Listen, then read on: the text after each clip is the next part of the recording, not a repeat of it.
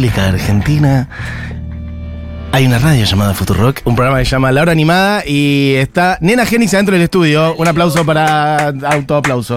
Hola. Mucha gente dentro del estudio. Estábamos ajustando cosas. Yo entré igual porque se terminó el tema que estaba sonando de fondo. Y Barbie estaba dándole consejos.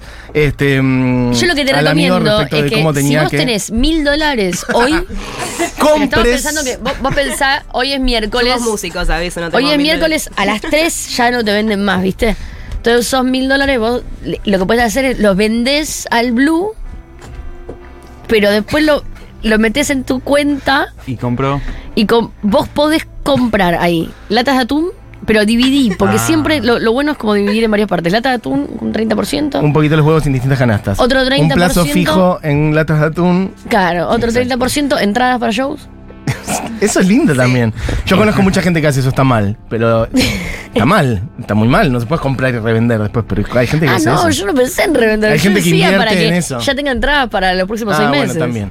Bueno, em, ¿qué tal? Están Cheman, Laura y Blas de Nena Genix. ¿Cómo andan? Bien, bien. Es la segunda vez que van a una radio, por lo que contaban antes. Así es, la primera Sí. vez con una alerta urgente. ¿Y la segunda vez acá? La primera vez, claro, exacto. La primera vez en Futurock. Bueno, bienvenidos. Em, hay, um, faltan dos integrantes de la banda. Sí, para Vic que- y Fran. Exacto, para quienes no saben, en Agenix, Quinteto. Em, bueno, en su momento, cuando hace unos meses en realidad, em, estuvimos repasando el disco de ustedes, un disco que me gustó mucho, así que les Qué felicito por el disco. Muchas gracias. Bueno, y vienen creciendo un montón, gente muy joven. A ver, ¿le podemos hacer un repaso de edades? Las Y eh, yo tengo 23. Ajá. 20. 23 también. Y bueno, Vic eh, 24, Fran Sí. 24. Ujú. Todos Así que estamos ahí. Y acaban de sacar, bueno, tienen un EP de hace un par de años y un, un disco un poco más largo, ocho canciones, ¿no? Sí. El último, Sí. ¿cómo se siente con este disco ya rodando hace un, un tiempito? Eh, muy conformes. O sea, es lo que queríamos todo este tiempo y finalmente ya está ahí afuera. Que lo laburamos como dos años y medio, entonces que finalmente esté ahí y sea... O sea, nunca pensábamos que iba a salir en las condiciones y como en la calidad que salió, digamos. Sí, sí. Así que estamos muy contentos. Sí, quedó, quedó bastante como queríamos. Así que ya ahí ya estábamos muy contentos. Sí. Y más todavía con, con la buena recepción. Mucha gente Sí. nos habló. Así que muy contentos. Em, y tienen un show ahora, bueno, vienen de hacer como una, eso también, este, me parece, bueno, interesante siendo ustedes tan, tan jóvenes, como una, un crecimiento bastante rápido, no sé cómo lo juzgan ustedes. Igual tampoco me parece una variable que, porque el, el crecimiento puede ser rápido puede, puede tener otras velocidades y está bien también. Eh, no necesariamente tiene que ser toda una línea hacia arriba y cada vez más y más y más, para nada. Este, pero bueno, vienen de hacer un Niceto que estuvo muy bien y tienen ahora un Vorterix en, en unas Sí. semanas, ¿o no? Sí. Sí, el, El 11 de 10. noviembre. El 10 de ¿El noviembre. 10? Sí, sí, Ah, sí. Llegaba- no- nunca llegaba al show. Sí, sí, sí. El 10 de noviembre, sí. sí. Mismo día que Taylor Swift. Vayan a ver a Nena. bueno. Mirá, mismo día que Taylor Swift. Sí, sí, sí. Sí. Ok. Em, ¿Sienten que tienen un público ahí compitiendo? ¿Sabes que sí? A mí me sorprendió, pero sí. Y hay Es medio gente- Oppenheimer Barbie. Había gente puteando, sí, tipo, no. Sí, es cierto, Pero sí, sí. sí. Había, había un, sec- un sector de la, de la fanbase es Swifty. Así Sí, es que en parte hacemos pop, o sea, tampoco es tan sorprendente. No, no, pero es, es interesante porque también es como, como que habla también de una nueva cara de, de no del rock, de la música en general, ¿no? Mm. Como eh, que es eso, podés disfrutar de Taylor Swift y también podés disfrutar de como de un pop mucho más melancólico y oscuro y, y convive y está todo bien. Como Sí, que en otra época era eh, todo mucho más separado. Sí, hace no tanto, o sea. No, en otra época hace Sí. seis meses, sí. O escuchabas, tipo, cuando éramos chiquitos, tipo, escuchabas Justin Bieber o escuchabas metal o cumbia, ¿entendés? Tipo, no podía ser de los Claro. tres mundos a la vez. Y, y Pero ustedes... siempre hay híbridos así. ¿Ustedes como influencia se les mezcló eso? ¿Como tuvieron un poco de Taylor Swift y un poco de metal? O... No de Taylor. Swift, pero una cosa, mm, supongo, medio. eh, una cosa por el lado del pop. Hay, más que nada en las voces, Sí. quizás. O sea, yo crecí viendo Disney, no voy a mentir. O sea, no todo es edgy. Se- tipo, genuinamente me, me influencié de todo el pop que escuché de chica. Y, o sea, yo creo que toda base de melodía tiene que ser pop, Mm. me parece, porque es lo que más llega, siento, lo cantable. Que obviamente eh, ahora la música que más disfruto tal vez no es esa, Pero bueno. ¿Y cuál Pero es? Cuando decís pop, ¿qué pop era, por ejemplo? ¿O qué Y- pop es el que escuchás? ¿Qué melo- decís melodías cantables, por ejemplo, ¿cuál te parece? Un pop que digas, melodías espectaculares, tremenda. Por más que no sea un género que a vos te... Y es que hay dos tipos de pop, siento. O sea, ahora, para decirte algo conocido, yo creo que My Bloody Valentine es pop, por Mm, ejemplo. mira, ok. Pero de chica escuchaba Miley Cyrus y me sigue encantando Miley Cyrus. Ok. Claro, eso, eso quería preguntar. Claro, te sigue gustando. claro, Es- es, obvio, sí. Sí, eh, sí, sí, olvídate. Como que se, se puede ahí conectar. Obvio. O sea, además creo que los sonidos de la infancia después repercuten adelante. Y sí, sin vergüenza. No, por favor, todo menos vergüenza. Menos con Miley Cyrus. No, Ay. una ídola, ¿no? Total, por eso, ¿no? Por eso preguntaba también, bueno, sí, como eh, las músicas que sienten que están metidas adentro de ustedes y que también los llevaron a hacer el sonido que hoy tienen en Agenix, que, bueno, siento que es algo que tiene mucho que ver con otra época también, el, el sonido de ustedes, no sé si así lo sienten. Bueno, esto, claro. Ustedes le- que aprenden la mecha de Diego. Igual esa soy yo nomás. O sea, no quiero dejar mal a los chicos. Yo por No, ella no. fue, chicos. Em, No, es que sabes que justo Miley Cyrus eh, para mí es como justo dentro del pop eh, un artista que hizo tantos covers de Rock, eh, ahora. bandas como muy legendarias de rock Sí. que siento que eh, debe ser como un camino bastante directo para una nueva generación. Como que de repente estabas escuchando Miley Cyrus y sin querer escuchaste Joan Jett. Sí. Me estabas escuchando. ¿me Sí, totalmente, Como ¿vale? Sí, sí. Hay algo de, de todo eso, por eso digo, bueno, justo ella. Y, y en el caso de ustedes, el último disco, eh, está bien, no tiene un tono de Miley Cyrus. No, olvídate. Por eso Pero las si dijo solo tienen- las melodías. Pero, Pero, si tienen que deschavar eh, un poco eh, tres lugares de donde, o si se dan cuenta, no se enjuician. No digan Deftones, Ah, chicos. Title Fight, seguramente. Sí. Eh, placebo, Mm. poquito. No, placebo más seguro. Lo que se viene. Eh, y sí, Title Fight, pienso. Choreamos, terminamos choreando bastante. No lo digas. Eh, en mi caso creo que choreé bastante tipo el género slowcore. mm. Sí. Grouper. Mm, claro, sí, sí. eh, Low. Sí, un par de esas bandas. Sí, o sea, es más géneros la cosa, yo creo. o Sí, sea, como sí. emo, pop hardcore, Sí. eh, pop a full show, shoegaze. Eh, tiene muchos elementos. Sí, Sí, pero hay, hay muchas, hay, hay muchas, digamos, tiene muchas patas. Sí, y que, armonizan ahí de una forma cancionera. Es como que queríamos darle esa vuelta, me parece. Como todos esos géneros que pueden ser medio de nicho, ponele. Darle como una entrada todo, para todo el Sí, mundo. puede accesibilidad. Es que es re interesante que sean tantas patas de tantos subgéneros. Eso es lo que lo hace interesante Sí. Sí. al proyecto. Eh, y a la vez también siento que hay cosas por ahí, incluso un poco de más atrás. Eh, yo veo todo lo que ustedes dicen, pero siento que hay cosas más, no sé, por ejemplo, sonidos tipo de Cure, cosas así. ¿Ustedes Obvio. sienten Sí, que hay una sí, influencia ahí de base? Cosa que además, bueno, tiene mucho tiempo, igual The Cure es una banda recontra de hecho va a tocar en Argentina en, en semanas nomás. Este, y me parece re interesante que, que pibes y pibas de la edad de ustedes como que de repente retomen algo de eso. ¿Es una banda que escucha, por ejemplo? Eh, The Cure? sí, obvio, Sí. Es que yo creo que ponerle The Cure, los Smashing, o sea, están como en nuestro ADN como gente que le gusta el rock alternativo. Mm. Eh, y ellos son medio los padres de toda esa música. Sí, tipo, aunque no los escuches directamente, tipo, vas a escuchar bandas que están influenciadas por ellos. Sí, Sí, o sea, en los 80 estaban haciendo cosas que hoy se hacen, ¿entendés? Total. Entonces, ¿Y es inevitable. para, mm, me encanta que diga rock alternativo, es una categoría muy de los 90 también. Eh, mm, Viste que hay algunas palabras que van diciendo a veces lo mismo y a veces no, pero que están cerca, que puede ser el under y el mainstream o lo alternativo. Y este y la palabra alternativo yo siento que desapareció un poco en los últimos años y ahora de algún modo, de distintas maneras, está volviendo a aparecer. Que es para, también una cuestión generacional me parece interesante preguntar qué es para ustedes el rock hoy si la palabra rock tiene un sentido para ustedes o no tiene ninguna validez o, qué, cosas representa, es algo que a ustedes los motiva o es, es prescindente. Eh, para mí hoy en día el rock alternativo, o sea, en términos de sonido, está volviendo la distorsión más que nada, siento. Eh, las paredes de sonido, las texturas, eso por un lado. Y yo creo que lo alternativo ahora está como ligado a lo post-pandémico y es medio como una protesta personal. Hoy no, se ha- Sí. no hay tanto un comentario social, creo, que se... Bueno, en realidad depende de qué rock alternativo estés escuchando, pero por lo menos en lo mainstream siento que ya eso no se escucha, es más como una protesta personal de toda la introspección que se tuvo estos últimos años. años.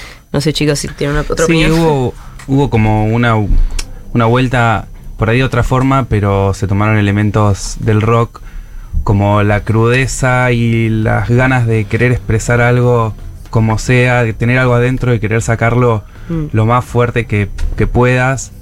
Eh, siento Total. que, bueno, en ese sentido se volvió como a ciertos conceptos que englobaban el rock, pero bueno, quizás Mm. se, ya no conserva tanto como podía ser en otro momento, quizá una razón más social. Igualmente, bueno, con los tiempos que estamos pasando, Debería. Cada vez más, venir. cada vez más se- se ve, digamos, mismo las fechas a las que damos, los shows Sí. a los que damos.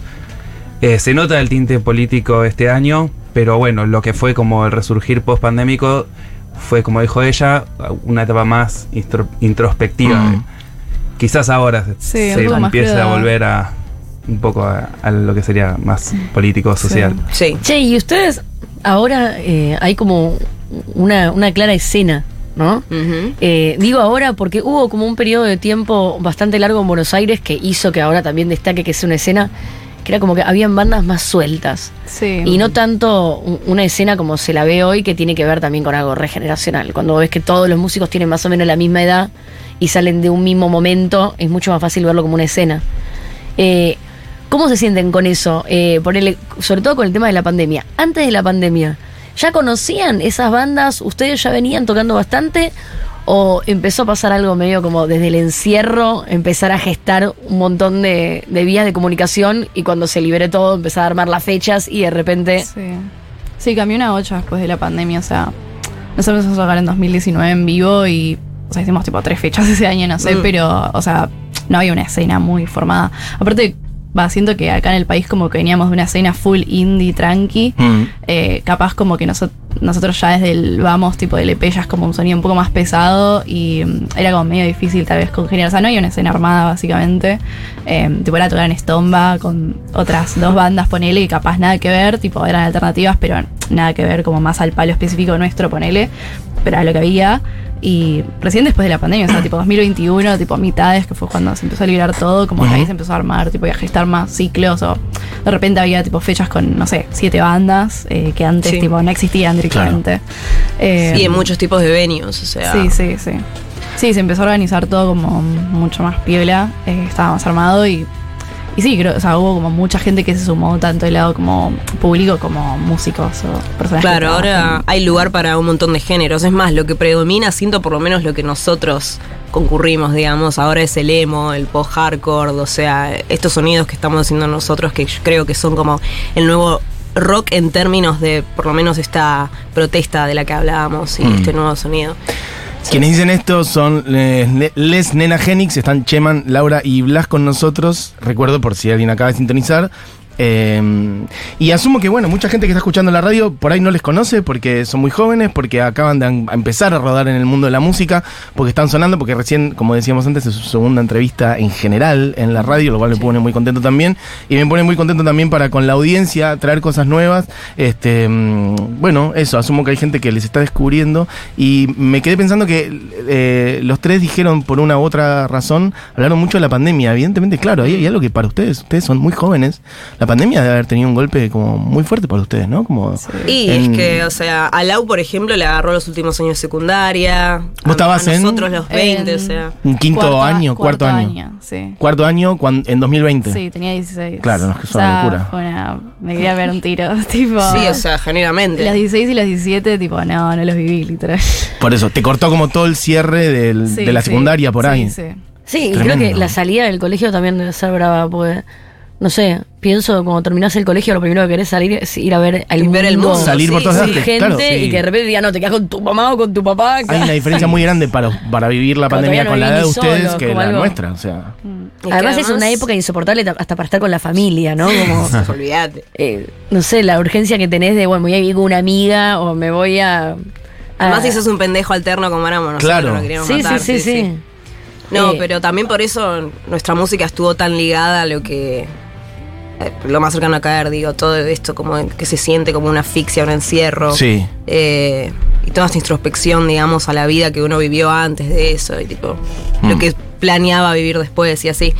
Eh, sí, yo creo que súper influenció a todos. Es que lo pienso de verdad como, bueno, es para una charla mucho más larga y por ahí para otros momentos, pero pueden ser puntos de inflexión de verdad, en- porque ustedes sienten que tiene que ver con la música que hacen, entiendo, estás hablando como de una protesta, un encierro de como cierta introspección, decían, como hay, hay cosas que son, pienso en, en mi generación, que lo que fue Cromañón, por ejemplo, y cómo eso cambió la escena de la música Sí. que se podía hacer y la que no, que los lugares estuvieran cerrados, etcétera. Bueno, cómo cambió los sonidos que vinieron después, las cosas que se dijeron, en fin. Sí, total. Y yo creo que también la diferencia número uno ahora, que me parece que es re lindo, es que ustedes van a hacer ahora un Vortex, hicieron un Niceto. Y esta es la segunda nota que dan. Sí. Y me parece que es re lindo también como de alguna forma para las eh, bandas que salen también de la pandemia y que son más jóvenes, también se armó como una vía de comunicación muy directa con el público sin terceros. Sí. ¿Entendés? Como, bueno, ustedes ya armaron ahí su estrategia de comunicación de decir, desde la pandemia también, desde el encierro, de es la segunda nota que dan y no necesitan muchas más notas para promocionar un eh, Vorterix o un Niceto. Y eso también creo que da una libertad armar una escena que, como decimos, después de Cromañón hubo una escena re clara acá.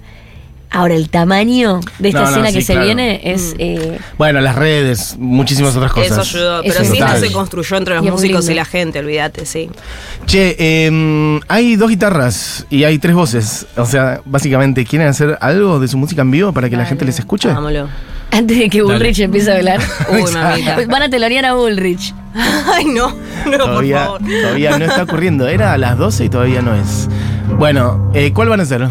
Eh, empezamos con pulso. Vamos a tocar Pulso, sí, el opener de La nuestro que abre el disco, exacto. Ujú. Sí. Cuando quieran. Dale. ¿Querés contar? Dale.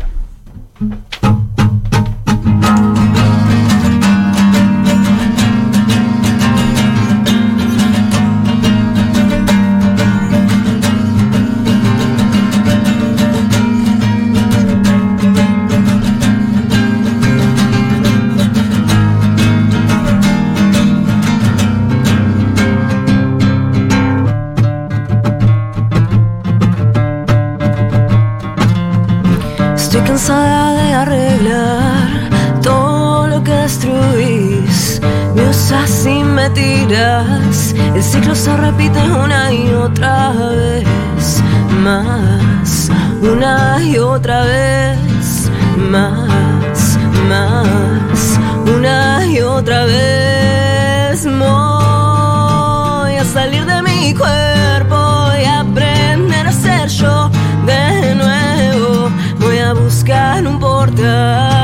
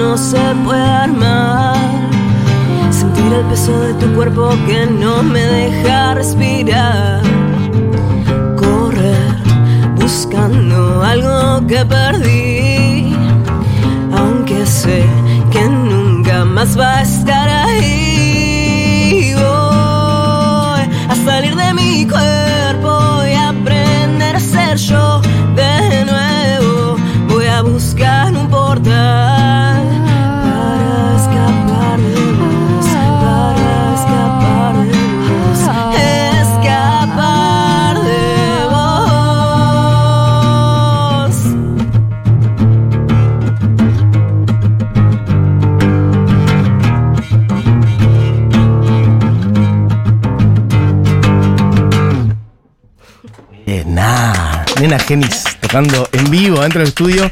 Quiero aclarar para la gente que por ahí no conoce, mientras aparece Patricia Bullrich en la conferencia de prensa, después diremos qué dice, eh, cara de que el sonido de estudio de ustedes es completamente distinto. Esto es una versión Sí, acustiquísima. olvídate, olvídate. Contemos un, contá un poco cómo es más el sonido, la formación completa. Y bueno, falta, obviamente falta Vic, que lidera todo nuestro sonido. La extrañamos, está laburando. Out a ella y a Fran también. Que fue nuestro último integrante en sumarse y cambió absolutamente todo el rumbo de la banda. Bien. Completándonos. Y lo que falta ahora es pared, pared, pared, supongo, de sonido, sí. Claro, Sí. bueno, sí. Guitarras eléctricas, Sí, un porque. poquito de. Sí, nuestro sonido, bueno, trata de ser bastante pesado. Pero en un punto en el que, digamos, las guitarras son distorsionadas y pesadas, pero tienen. Tratamos de tener como la cantidad justa de distorsión. Porque nos interesa como una. que se entienda la, La nitidez, claridad sí. entre- Eso. de todas las. O sea, cuando hacemos un acorde. eh, Queremos que se escuche. Me, enca- me Que se enca- me entienda. encanta hacer quintas, pero intentamos hacer acordes distintos, que nos interesan las notas en en el medio, nos interesa el juego entre las dos guitarras. Sí. También está bueno que la guitarra no sea un quilombo para que haya espacio para el bajo y la voz. O sea, siento que está como todo. Se trata de balancear bastante todo para que sea pesado. eh, Y claro que- al mismo tiempo. Claro, y que sea Sí. claro al mismo tiempo. Y Qué que- bien que están El diciendo. último totalmente. disco lo, lo hicieron, eh, digamos, se encerraron y dijeron, bueno, en tres semanas hacemos el disco, o lo estuvieron haciendo tipo, a lo largo de un año pensando en las guitarras así. Uf. La sí. composición, o sea. La grabación, primeros dos digo, temas- como- Ah, la No, grabación, fue sí. tipo una semana, todos los días, 12 horas. Eh, Mm. Tipo de lunes a viernes, eh, fue tipo de 9 de la mañana a Fue medio 10 de la esquizofrénico, sí, sí, O sea que tuvieron que ensayar todo esto que vos decís durante un año para entrar a grabarlo así. O sea, Sí. no sé si fue tanto ensayar como que. O sea, sí, obviamente tuvimos ensayos, pero fue mucho. Como que compusimos y eh, como que lo último que terminamos de componer no fue como tanto antes de ir a grabar. Sí. Cosas Claro, que decidimos, cosas que cosas al decidimos ese día. momento, Ese día, sí, sí, tipo. Tipo, que estaba todo pensado, tipo, ya estaba cerrado como los temas, pero había cositas que era tipo. Tipo que ahí en el estudio las cerramos. ponele. Mm, Eh, como estábamos un poco abiertos a cambiar alguna que otra cosa. ujú. Pero sí, el disco se arrancó, o sea, el primer- los primeros dos temas que fueron igual y antes de leche eh, Eh, son de aparecieron 2020. Ujú. En Tipo 2020, pandemia, sí. sí, Por audio de WhatsApp, Audio de sí. WhatsApp.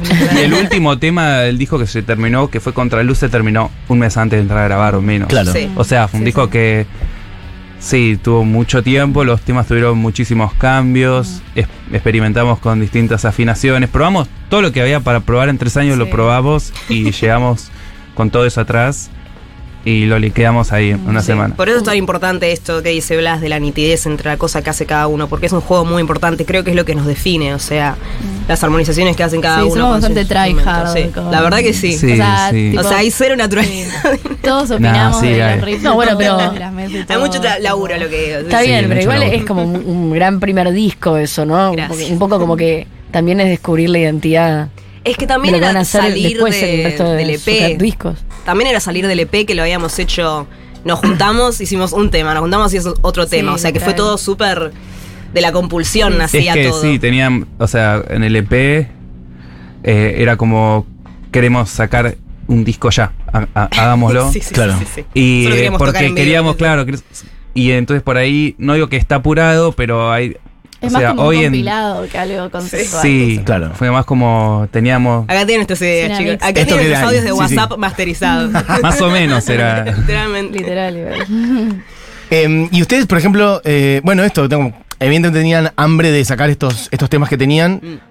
Ahora, de, de qué tienen hambre? Incluso por ahí más a largo plazo, o no hay una cosa de pensar a largo plazo, es queremos tocar, tocar, tocar, tocar, tocar ahora y, y no se Y piensa. ya estamos pensando en un segundo álbum en realidad. Sí, sí, me parece Sí, que, sí, sí. o sea, así como queríamos salir del EP sacando el disco, también hay cosas nuevas, ideas nuevas, Sí, y decimos, che, queremos sacar de este primer, de este primer disco. O sea, queremos salir del primer disco y sacar otro. Como que sí, siempre, o sea, pensá, cuando, cuando vos sacás un disco, Es que uno cierra una tapa y ya quiere pasar la claro, otra, o sea, sí. para la gente es Es nuevo, súper pero- nuevo, sí, pero vos ya estás tipo, che, sí. quiero hacer algo distinto Otra ya. cosa. No, y además que ustedes tocan en vivo un montón, entonces En realidad también. no, y por eso hay que tocarlo ahora y es tipo, bueno, Más, sí, sí. pero bueno. Igual amamos a nuestro, a nuestro pequeño niño, sí, sí, sí. sí. Pero como que a medida que empezás a tocar en vivo, después las canciones.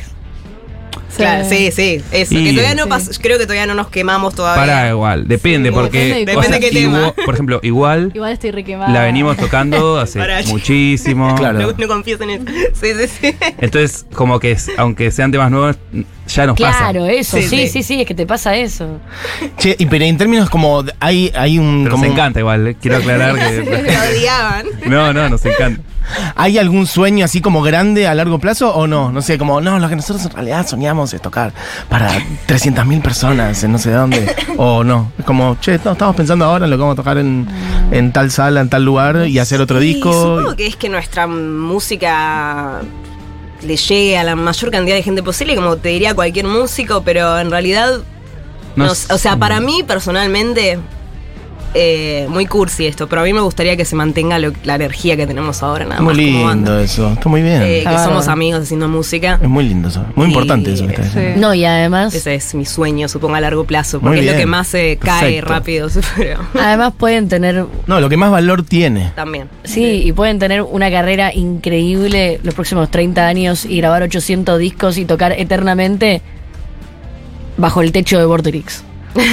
y eso también es lindo, pero digo, está bueno como también proyectarlo porque a veces, eh, sobre todo post pandemia, cambiaron tanto eh, Mm. los números y las ventas y las cantidades que hay como una ceguera con eso.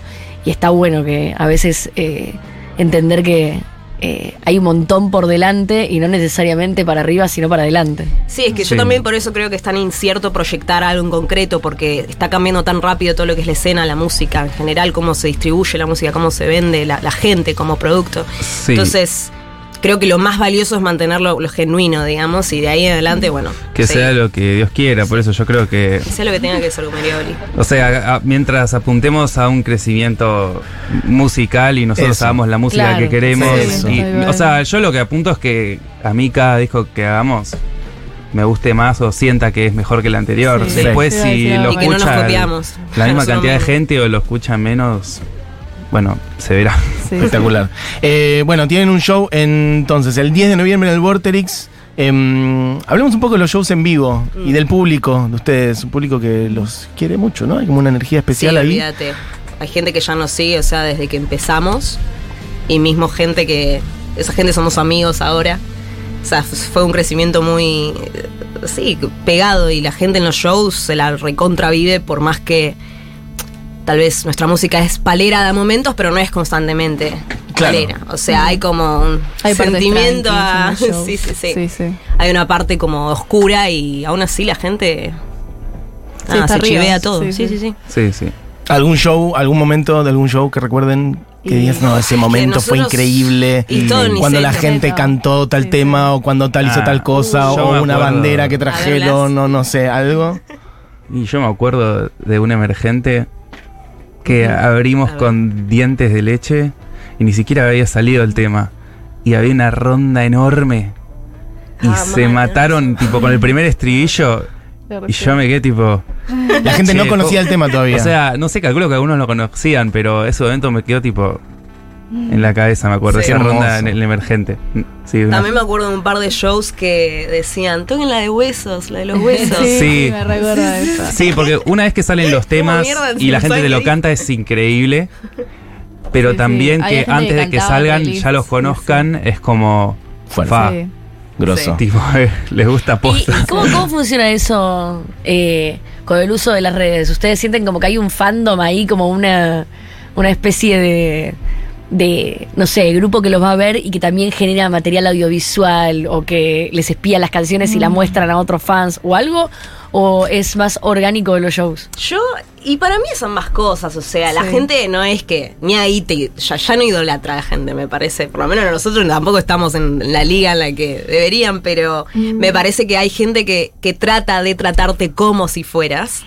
Y eso en parte ayuda porque crea como una persona. Y hay un montón de eso, de gente que va y, y tiene todo este registro. Pero también, o sea, están es gente común que después se hace tu amiga y que se- interactúa con vos como también como persona y está buenísimo. O sea, Sí, por- es muy está- amplia la escena, Sí. me parece, en ese sentido. Hay, Hemos todo tipo de gente. sí, hemos tenido interacciones de ambos tipos, la verdad. Claro, como hay Claro. gente que te pide foto y decís, wow, boludo, ¿por qué me pedís foto? Mm, tipo, sí. estaba llorando en mi Sí, cuarto sí. hace dos horas. Mirá, bueno, los contrastes. Sí, che, sí, sí. ¿quieren hacer una más antes que nos quedemos sin tiempo? Una. Si tienen ganas. Me mata la guitarra de Dale. Blas. ¿Esa guitarra cuántos años tiene? ¿O está Y pasada por mil Toda la batallas? guitarra de Blas está- Pero está súper sí. bien, ¿eh? eh, Banco, banco. Yo tengo una guitarra igual de hecha pelota. Y no sé.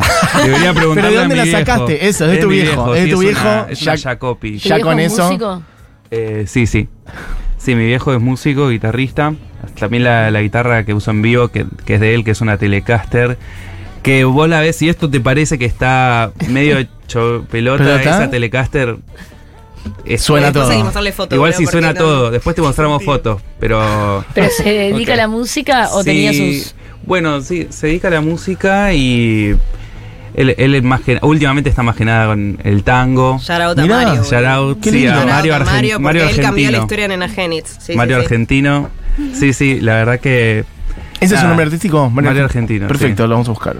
Pará, y en el caso de ustedes, llaman Laura. Em, No, nada que ver. Mi papá es abogado. ok. eh, Bueno, pero también Son lo la vas a primera necesitar. música de tu familia. Eh, También lo van a necesitar al sí, abogado, así sí. que... Mirá. Sí, sí.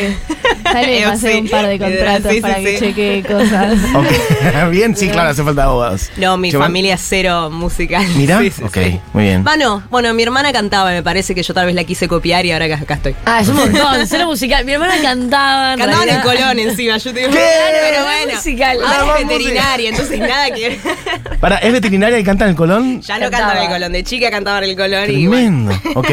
Bueno, pará, háganse una más antes que nos quedemos sin tiempo que ya tenemos que cerrar. igual, igual. La que ustedes quieran. Moira está como sacada. Está ¿no? Cantar estaré igual. Dale. Ah, Ah,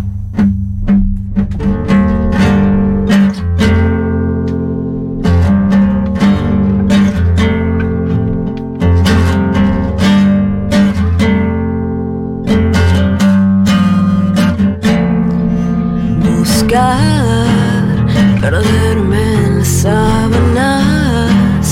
A veces puedo empeorar. Despierto y ya no estás igual.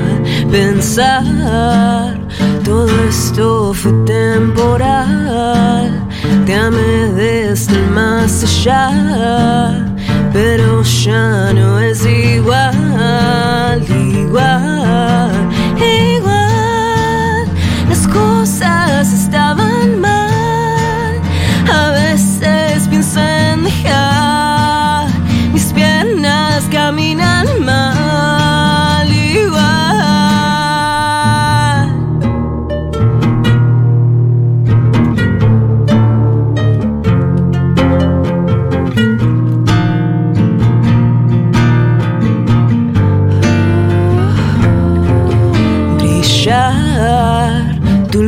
al verte pasar, llorarte en algún lugar y no te quiero dejar atrás, pensar cuántas veces me fallé, cuántas veces terminé, nunca voy a ser igual,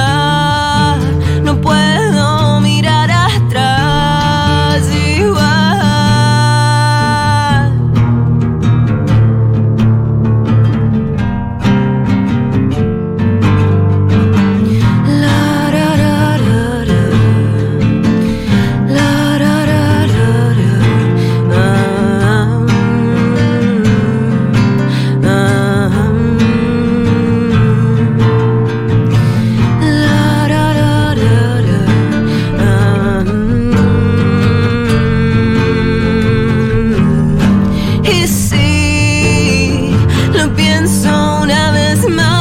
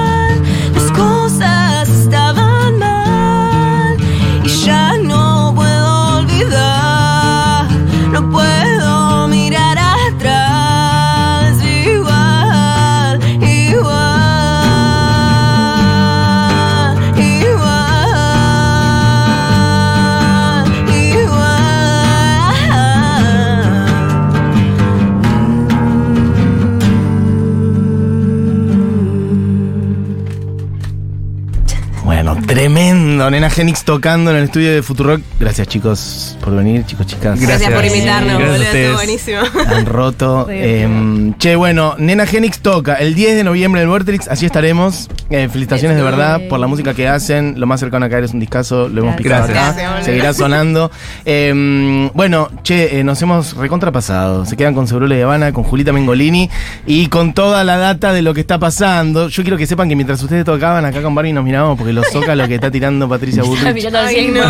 Ayer tuvimos sí. un encuentro La con pálida. Milei y nos perdonamos mutuamente. Leía recién. Bueno, en fin, loco. eh, chicos, no voten a Milei, gracias. No, Eso es lo vale, último que les quería decir.